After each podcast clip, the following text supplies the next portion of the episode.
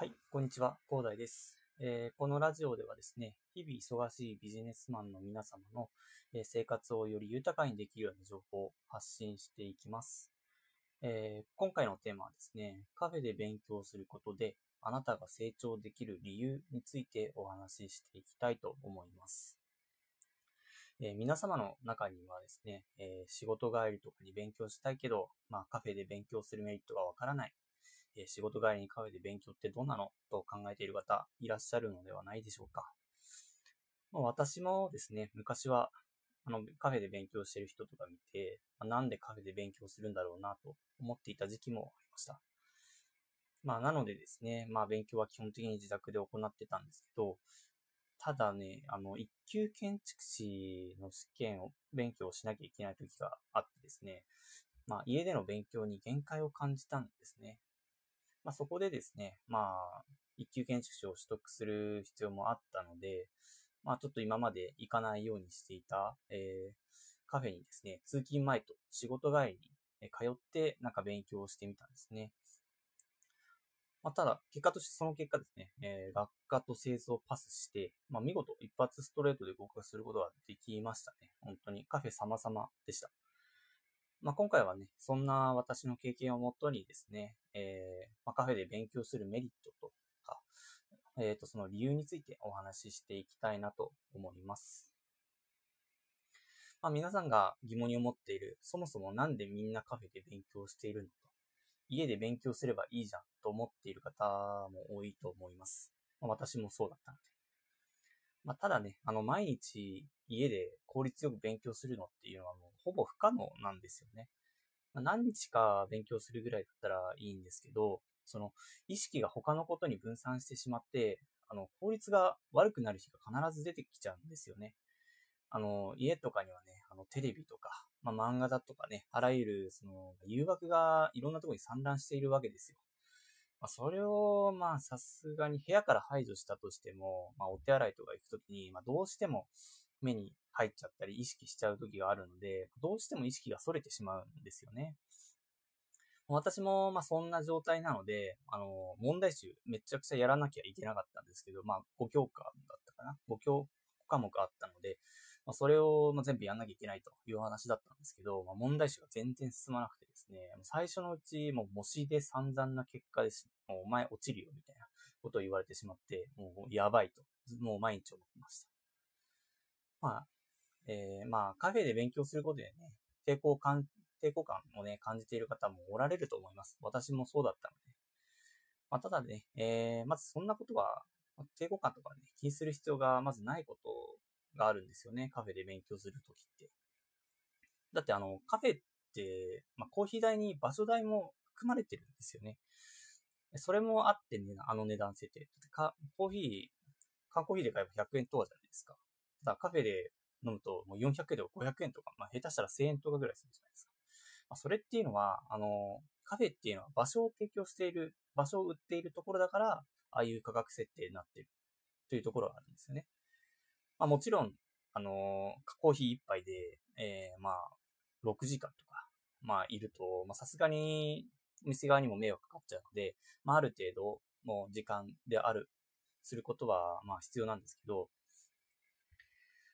まあ、ただ、そこまで、えー気遣いする必要はないのかなと。まあ、1時間、2時間、ちょっと集中力が切れた時に行くぐらいだったりとか、私みたいに、あの、通勤前とか、あと仕事帰りとかに、まあ、夜ぐらいだったら、まあ、ちょうどいい。そして、こう、効果的に勉強する場所としては活用できるというところになりますね。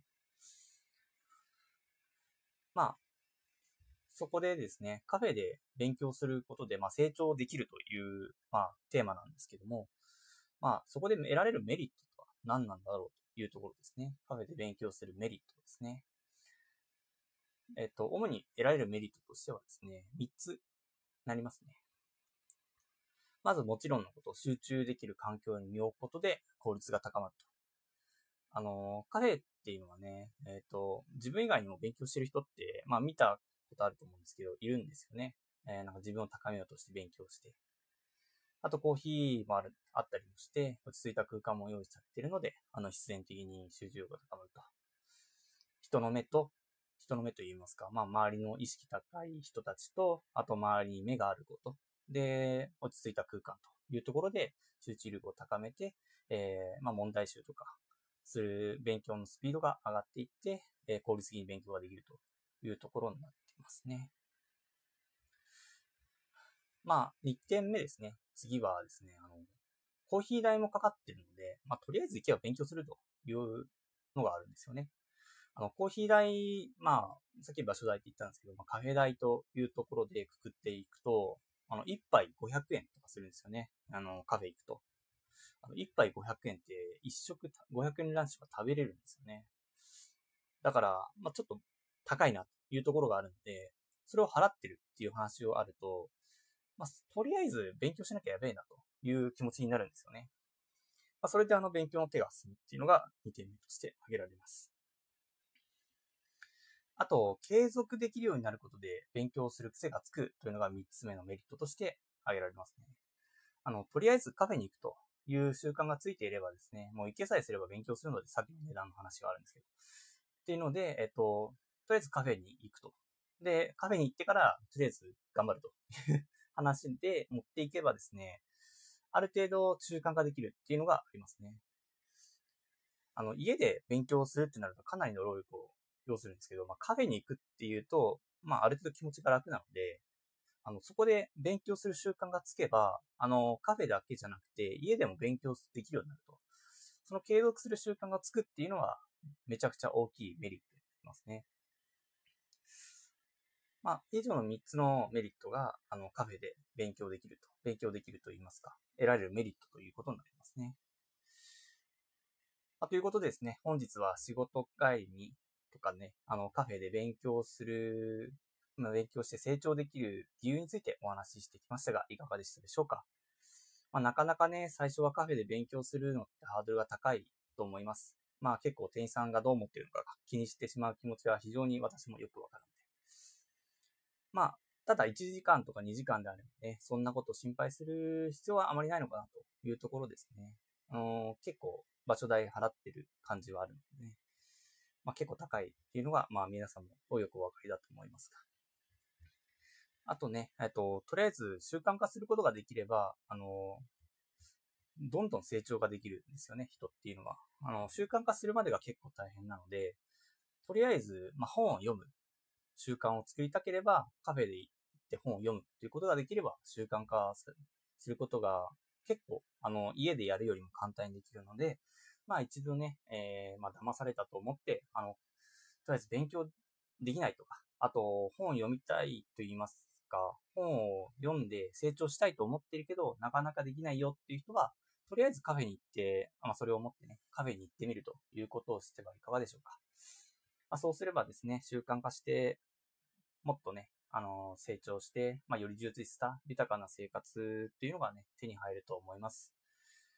まあ、それでは、今回はこんな感じで、えー、終わりにしたいと思います。ではまた。